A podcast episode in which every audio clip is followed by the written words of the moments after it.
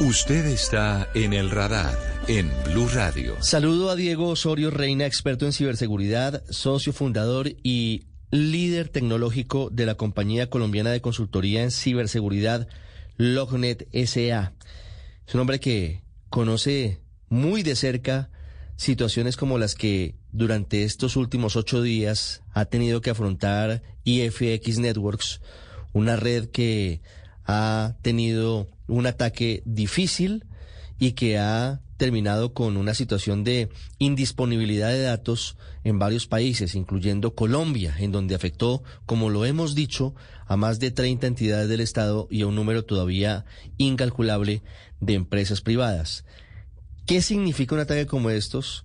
Estamos tratando de entenderlo y qué hacer ante un ataque como estos o tal vez a escala menor, tal vez en la casa o, en su empresa que puede ser mucho más pequeña que lo que ha pasado con IFX Networks, siempre se trata de aprender de esto, porque como lo decimos, cada vez están ocurriendo más este, este tipo de ataques. Diego, bienvenido al radar, muchas gracias por estar con nosotros. Ricardo, muchas gracias, un saludo para todos. ¿Qué fue lo que pasó con IFX Networks? ¿Cómo fue este ataque?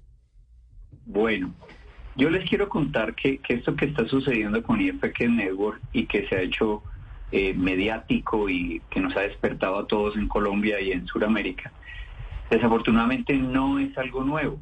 Mm, yo trabajo en ciberseguridad hace más de 20 años y vengo promulgando desde hace más de 5 que el cibercrimen está rampante y está abusando de las organizaciones. No sé si aquí de pronto en Colombia no lo supimos, no lo entendimos. Por ejemplo, en Costa Rica el año pasado hubo una indisponibilidad de cuatro ministerios por más de cuatro meses eh, el país entró en crisis a raíz de un ataque del país de Costa Rica.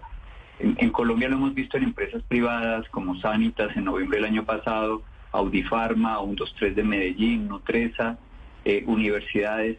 Entonces, básicamente yo quería contarles que esto que está sucediendo no es nada nuevo, es desafortunadamente el fenómeno del cibercrimen. Las estadísticas nos dicen que viene pasando atrás se está materializando, nos ha impactado estas dos semanas, por supuesto, a Colombia, pero eh, las estimaciones y la predicción a futuro son un poquitico más, más temerosas y es que va a continuar y va a aumentar. ¿Qué pasó con IFX? Eh, pues la situación es muy hermética, Ricardo. Obviamente, imagínese una organización que, que tiene una, una infraestructura de tecnología que se la presta, se la alquila como servicio a muchas entidades de gobierno en Sudamérica y sufre un ciberataque. El ciberataque que sufrió es ransomware. ¿De qué se trata ransomware? Ransom es la palabra rescate y ware es la finalización de hardware software. Es como si lo llamáramos rescateware. ¿De qué se trata esto? Se trata de eh, algún que de alguna manera un cibercriminal logró un acceso inicial eh, y de alguna forma entró y viajó hasta la red tecnológica de IFX y se encontró algún elemento débil. Mm, como les cuento, esto está hermético, pero hay muchos rumores, muchas cosas dando vueltas. Al parecer eh, fue un componente vulnerable. Yo lo explico de la siguiente manera.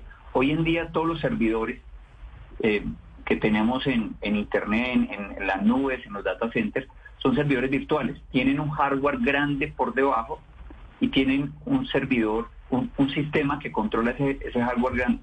Aquí lo que ocurrió es que el componente débil estaba en el hardware grande que, soporta todo y el delincuente entró, cifró, cifró esa base y todos los, llamémoslo, las máquinas virtuales, es como si usted es un barco con contenedores. Le quitas el barco y los contenedores caen al océano.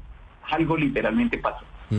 Eh, mm, si quieres, eh, pues eso es lo que ocurrió, ahí están muy herméticos, bueno, eso es lo que se ha filtrado que ocurrió. Sí. Están muy herméticos, hay un modus operandi, pero si quieres, eh, no sé, tiene, tienes alguna duda. Pero, pero tengo muchas preguntas. Adelante, por favor. ¿Qué pasa con esa información mientras dura el ataque? ¿Qué hacen los ciberatacantes con la información que logran obtener? ¿O cómo logran llegar hasta, hasta las empresas públicas o privadas que confían en este caso, por ejemplo, en IFX Networks, para llegar hasta el sitio en el que está la información? Seguramente porque está mucha de ella en la nube. Pero ¿qué hacen con esa información? Yo, yo te explico. Eh, este tipo de ataques pertenece a, un porcentaje del cibercrimen que se denomina ataque oportunista. Algunas entidades lo llaman e-crime. y es literalmente materializado por mercenarios que buscan solo dinero. Esto es lucro. ¿De dónde provienen estos ataques? Son mafias organizadas que vienen de Europa Oriente, Asia, eh, Medio Oriente. Eh, en este momento, en el 2000, en este año 2023, se especula que la pérdida empresarial va a ser de 8 trillones de dólares y se habla que cada 8 segundos en el mundo ocurre un ataque de ransomware a una empresa, al entorno corporativo. ¿Qué hacen con la información? Yo te cuento el modo operandi. esto pertenece, la torta del cibercrimen es una torta grandota que tiene muchas otras facetas de, criminalidad. El ransomware es el, la estrella de la película en este momento y podemos decir que esto es el 60% de lo que ocurre. Mm. otros son ataques de espionaje dirigidos y hay una parte que es gris porque no es fácil recoger esta información. El criminal, digamos que está recorriendo las calles de Internet y busca la oportunidad, como lo decimos en Colombia coloquialmente, busca la papaya para entrar. Este tipo de ataques, Ricardo, no son ataques de un día para otro y no son ataques dirigidos únicamente a un PC o que se enfocan en un PC. Cuando entra un computador, eso se le llama acceso inicial, hay todo un trajinar y un recorrido para llegar a la información más rica y valiosa que considera el atacante, eh, la puede utilizar para extorsionar y presionar el pago de un beneficio económico. Es decir, que el, eh, eh, haber entrado a la red de IFX pudo haber pasado varios días antes de que nos hubiéramos enterado. O meses. O, semanas o meses. Mm. Sí, literalmente. Nosotros desde mi compañía hemos investigado crímenes que han tardado seis meses, es decir, el cibercriminal viviendo en la empresa seis meses, tratando de llegar al servidor con mayor, con información más importante, hasta que lo consigue. Y, en ese momento lanza un ataque masivo de, contaminación de cifrado y extorsiona a la empresa. No, pues la historia es terrible porque es un delito, pero, pero es apasionante por la manera en la que se convierte prácticamente en una telenovela policíaca. ¿Qué pasa después? Ah, eh, ¿Qué hacen con esos datos? ¿Quedan cifrados en el servidor o los extraen y se quedan con una copia para eventualmente publicarla o venderla? Por ejemplo, el ministro de Comunicaciones de Colombia, Mauricio Lescano, dijo que tenían información de que algunas historias clínicas de colombianos ya estaban siendo distribuidas en la dark web.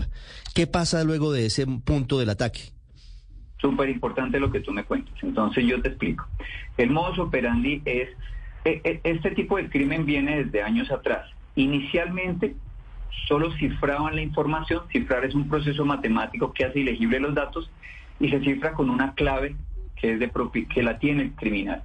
Pues, inicialmente hace más de cinco años solo hacían eso, pero esto ha evolucionado y, con la palabrita famosa de monetizar, han buscado monetizarlo. Hoy en día, Ricardo, además de cifrarlo, se llevan una copia afuera, ya es el modus operandi tradicional y permite hacer una segunda extorsión. La primera extorsión es, ¿quieres volver a la vida tus archivos? La, la empresa le puede decir, por políticas no quiero pagar. Entonces acuden a la segunda extorsión la segunda extorsión es, tengo tu información, la voy a publicar, tengo un sitio mío en la dark web, la dark web es una red que tiene un contexto de anonimidad y allá la voy a publicar o la voy a vender al mejor postor. Si alguien me paga antes que tú, la voy a vender. Esa es la segunda extorsión incluso. Y la tercera extorsión, Ricardo, eh, eh, que hoy está pasando es, si no me quieren aún pagar, me quieren pagar, aún haciendo esto, voy escudriño entre los archivos, por ejemplo, encuentro una historia clínica, ya que está afectado al Ministerio de Salud, de alguien que se cambió el sexo y nadie lo sabe. Entonces voy, llamo directamente al, dueño de esa historia clínica y le digo, si no me pagas, voy a publicar la historia clínica tuya de cambio de sexo en las redes sociales. Eso está existiendo hoy. Imagínese usted la gravedad del ataque. En estos casos, por supuesto que usted nos cuenta, Diego, hay mucho hermetismo y, eso incluso IFX lo ha manejado de esa manera. Pero ¿cuál es el desenlace? Porque ya conocemos que más del 91% de la información de la data de Colombia ha sido liberada.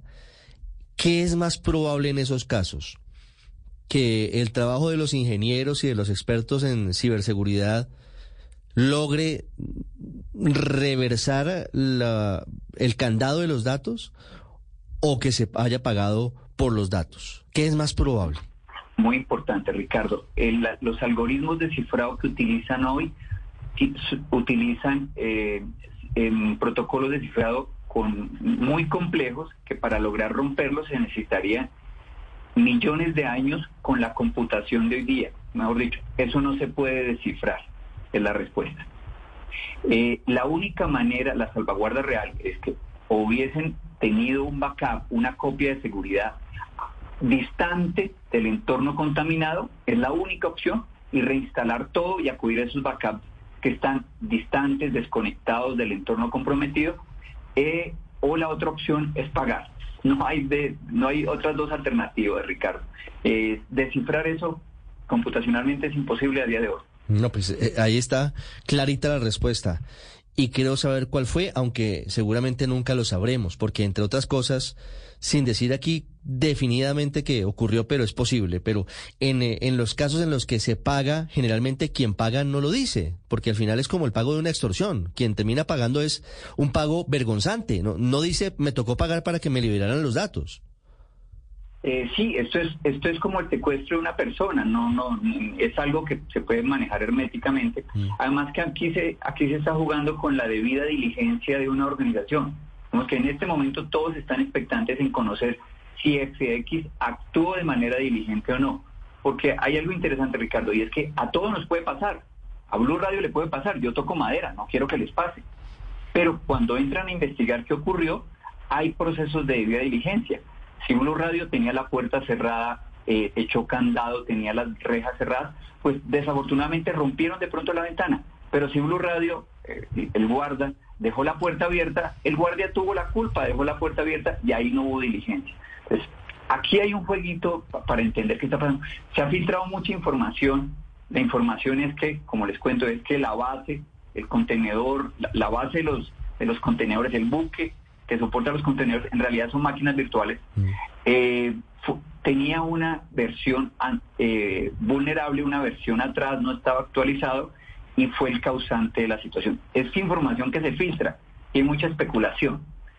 Eh, si fue así, pues habría que ver por qué no se actualizó, por qué tan, qué tan desactualizado estaba. habría que entender mucho ahí y habría que marcarlo todo en la famosa debida diligencia. Sí, e, ese es un punto que tendremos que mirar y ojalá algún día conozcamos en detalle para saber si al final se hizo el pago y por qué se hizo el pago, pero los datos se están liberando de acuerdo con lo que informa IFX al gobierno colombiano. Diego, para concluir, algunas voces dicen, mire, la información estratégica del Estado debería estar en una red pública, en una red administrada por el Estado y no tercerizada. Eso me lleva a la pregunta. ¿Cuál debería ser el tratamiento a futuro de, los datos? Por empresas, por personas, por estados.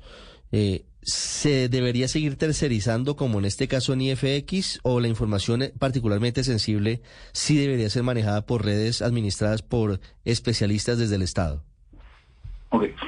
El, mundo evoluciona tecnológicamente y, estamos moviéndonos a la nube. Digamos que las economías de escala funcionan mucho mejor. Hay expertos que entregan eh, infraestructuras altamente tecnológicas en la nube. La particularidad es que yo debo tomar las medidas correctas de prevención. Eh, Ricardo, así yo tenga la información sensible de, gobierno en un edificio, en el edificio de la rama judicial, no significa que no voy a ser susceptible a ataque, también les puede pasar, bien sea en el edificio de la rama judicial o bien sea afuera. Lo que ocurre es que tenemos que tomar las medidas. Y aquí yo, yo con mis alumnos discutía, hay algo eh, importante es no tener todos los huevitos en la misma canasta. Yo debería tener, si FX me, me prometió los servidores, me prometió el backup, de pronto, y si llega a ser comprometido, se me pierde todo. Tenga una segunda copia en otro lado, en otro proveedor, en Amazon. Eh, hay, hay muchos proveedores de tecnología. Eh, y contemple, em, aquí hacemos todo lo posible, Ricardo, para que no pase, pero desafortunadamente el chance hoy día para las empresas es que nos va a pasar. La pregunta no es si nos va a pasar o no, sino cuándo. Y hay que estar preparados, aún, aún defendiéndonos duro y de manera agresiva, hay que estar preparados para cuando ocurra. Y en esa preparación para cuando, cuando ocurra, yo tengo que tener eh, digamos que prealistado, precondicionado servidores en otro lado, no en FX, de pronto en otro lugar, en Amazon, etcétera, el backup en otro lado, aún así yo tenga la información en el cloud o lo tenga en las premisas. La evolución tecnológica nos está mandando todo para afuera, pero la particularidad es que la gente cree que mandarlo a la nube, a la nube tiene algo de seguridad por sí sola, pero no, es lo mismo, pero en otro lado.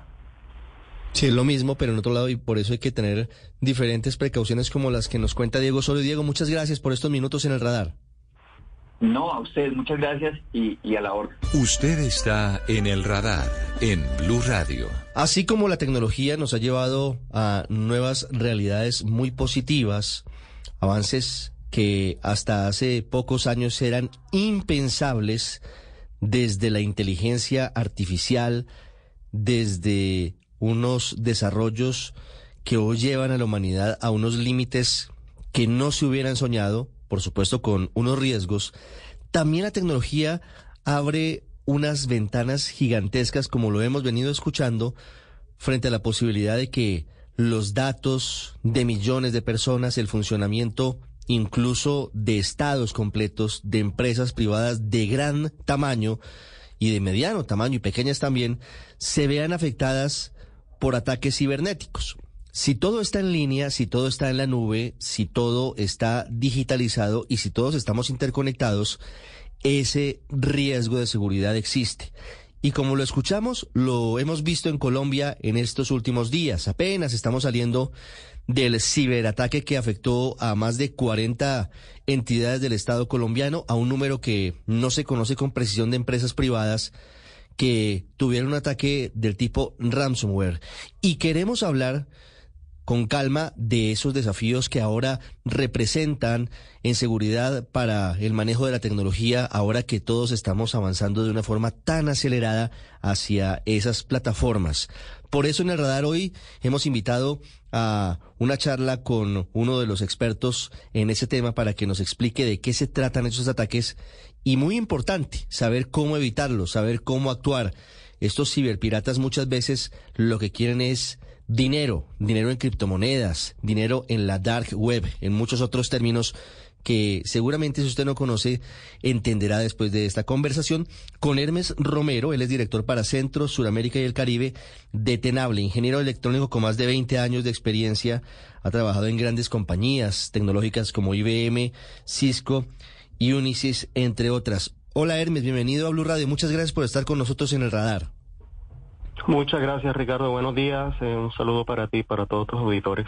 ¿Por qué pareciera que ahora se sienten y se ven con más frecuencia estos ciberataques como el que sufrieron entidades del Estado colombiano?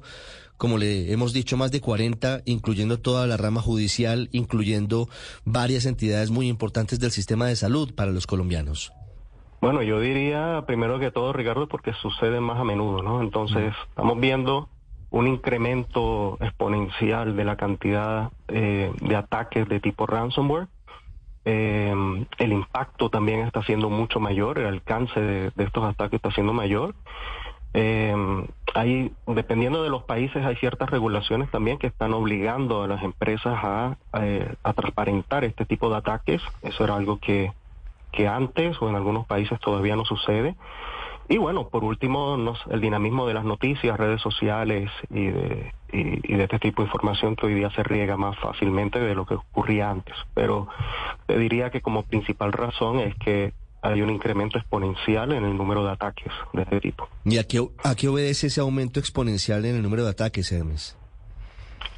El dinero, el dinero eh, sigue siendo el principal objetivo en este tipo de ataques eh, básicamente sacar una, una recompensa económica eh, que de acuerdo a los datos, de acuerdo a la, a la entidad que sea afectada, pues eso varía en, en, millones de dólares, ¿no? Entonces, estamos viendo que ese es el principal objetivo hoy en día.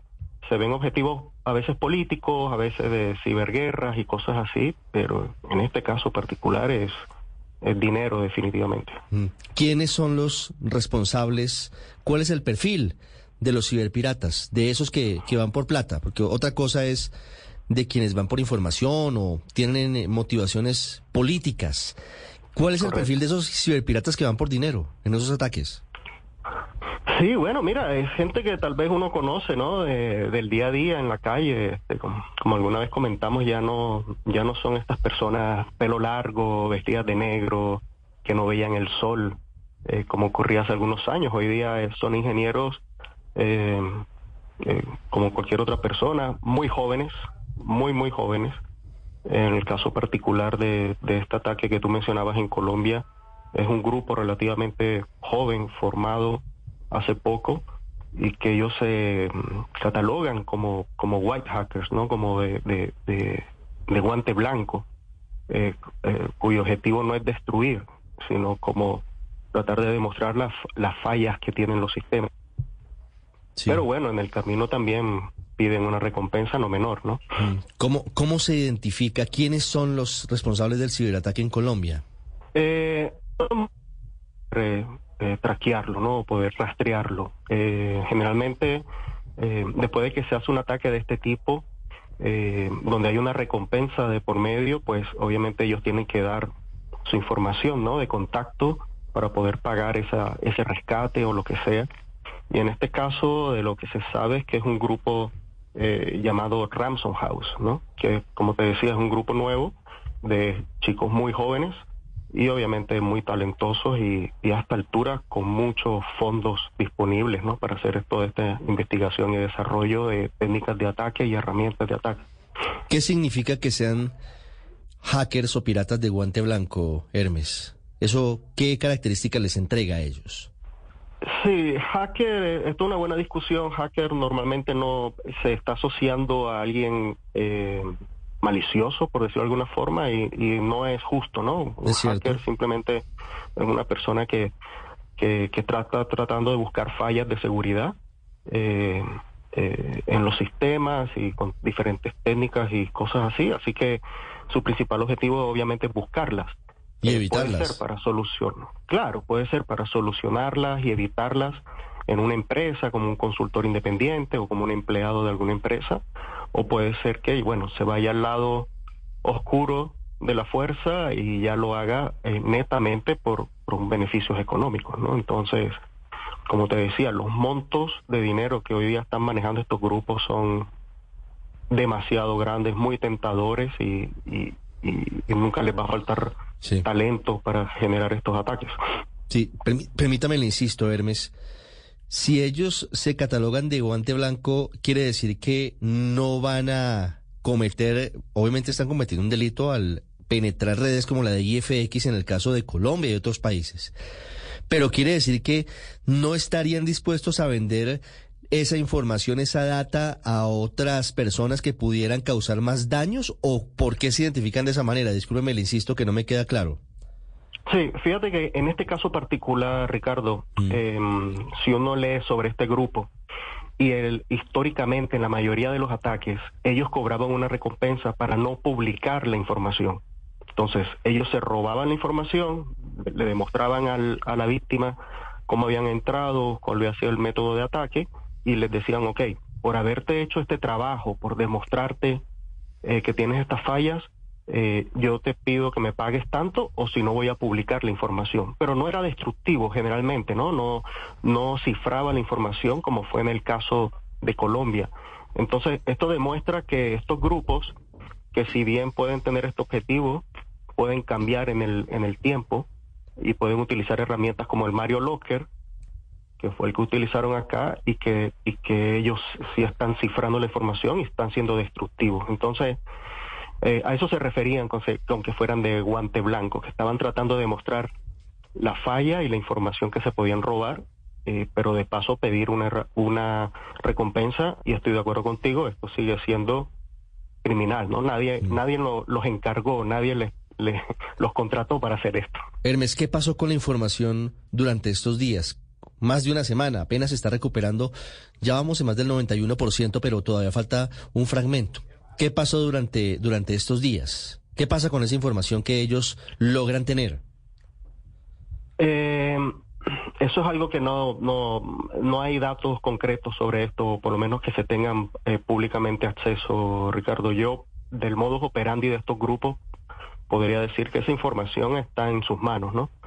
Eh, eh, hay dos tipos de ataque de ransomware, como te, explicaba. Uno puede ser que los datos hayan quedado localmente en las entidades y simplemente los cifran, mm. o que se hayan llevado los datos. Eso va a depender de cuánto tiempo estuvieron ellos eh, planeando este ataque, cuánto tiempo pudieron estar en la en IFX, en este caso, eh, sacando información, etcétera, etcétera.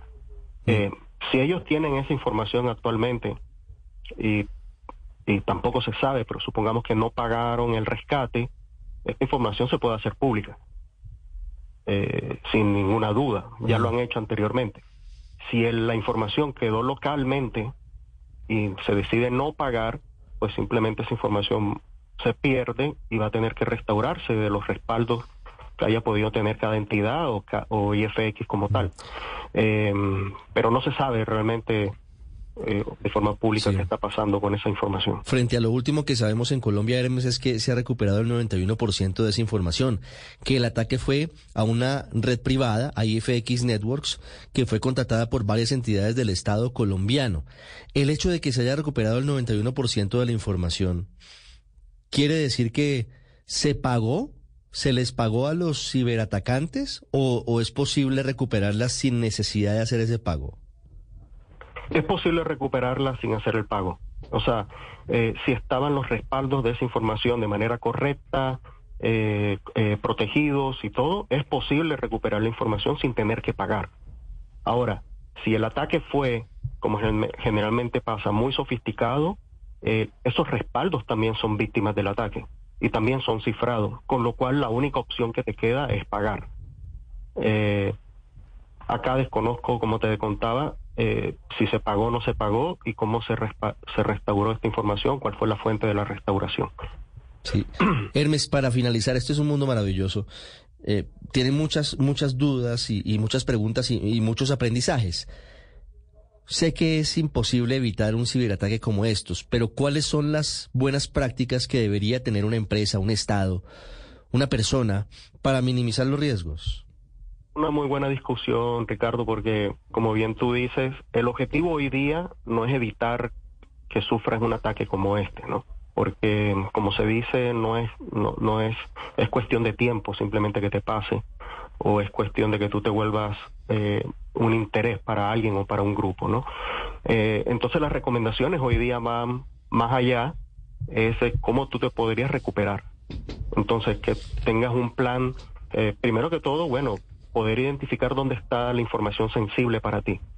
Si es una entidad de salud que maneja las fichas médicas de los, de los usuarios o de la población, tiene que saber que esa es la información más importante, tiene que ver cómo está cuidada, eh, qué tan expuesta está hacia un posible ataque y cómo la, la podría recuperar en caso que haya un incidente eh, fatal. ¿no? Esa es como la primera eh, parte, una vez uno lo identifica, tienes que medir el, nivel de exposición o la gestión de exposición de, esa data, como decía, y luego comenzar a ponerle algunas capas de protección. Eh, pero de nuevo, siempre con la filosofía de poder identificar los activos, poder gestionar la exposición y poder eh, tener un plan de recuperación apropiado. Porque, como te decía, esto nos va, nos va a pasar tarde o temprano a todos y esto va a ser, va a seguir siendo noticia de día a día eh, este tipo de ataques. Hermes, en, en los casos de microempresas o en el caso de las personas, ¿cuáles son las medidas que se deberían tomar para evitar que, pues al final, muchos o pocos datos son los datos de la pequeña empresa o los datos de la persona? Imagínese usted y quedar en manos de piratas informáticos es muy delicado. ¿Qué se debe hacer y qué no se debe hacer para justificar justamente precisamente esa seguridad? Yo te diría que para, para estas microempresas y generalmente en las empresas, y esto yo creo que aplicaría gran parte en lo que está pasando hoy día, cuando tú contratas a un tercero para que te provea servicios de comunicación o de hosting o de respaldo, eh, como en el caso de IFX, tú estás externalizando un trabajo, no estás externalizando la responsabilidad. Eh, ¿Qué quiero decir con esto? Que sigue siendo responsabilidad de las microempresas, de las entidades, velar por la seguridad eh, que está implementando este tercero que te, que te provea el servicio. ¿no? Entonces, como primera recomendación es, eh, aprendiendo de este caso, es revisar con tu proveedor cuáles son las medidas de seguridad que te están ofreciendo, qué están haciendo con la información que te están manejando, cuál es el plan de recuperación, cuál es el plan de respaldo, etcétera, etcétera. ¿Ok? Luego, eh, como parte nuestra, bueno, tener identificado, como te decía, cuál es la información eh, crítica para nuestro negocio, cómo la estoy cuidando, si tengo, por ejemplo, un antivirus, si tengo un firewall, si tengo eh, herramientas de seguridad que hay muchas hoy día en el mercado y que me permitan proteger esa información. Eh, y por último, y no menos importante, educar a mis empleados. Eh, gran parte de, estos ataques, hay una estadística muy, muy, muy impresionante que habla que de los últimos 10 ataques, 6 han sido por ransomware y el ransomware muchas veces entra por el correo electrónico o por archivos que abren nuestros empleados. Entonces, unas campañas de educación a los empleados eh, que les enseñe eh, eh, de no abrir este tipo de archivos, las amenazas que están dando vueltas, los posibles riesgos que hay al hacerlo, también es, yo te diría que sería la mejor inversión que podrían hacer las empresas.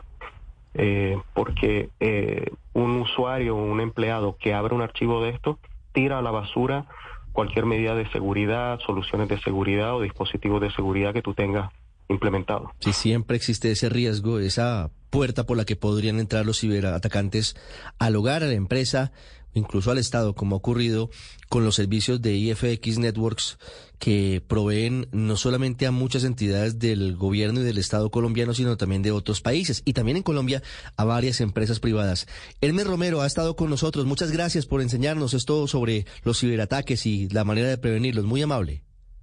Muchas gracias Ricardo, un saludo para todos. Ya regresamos a El Radar en Blue Radio.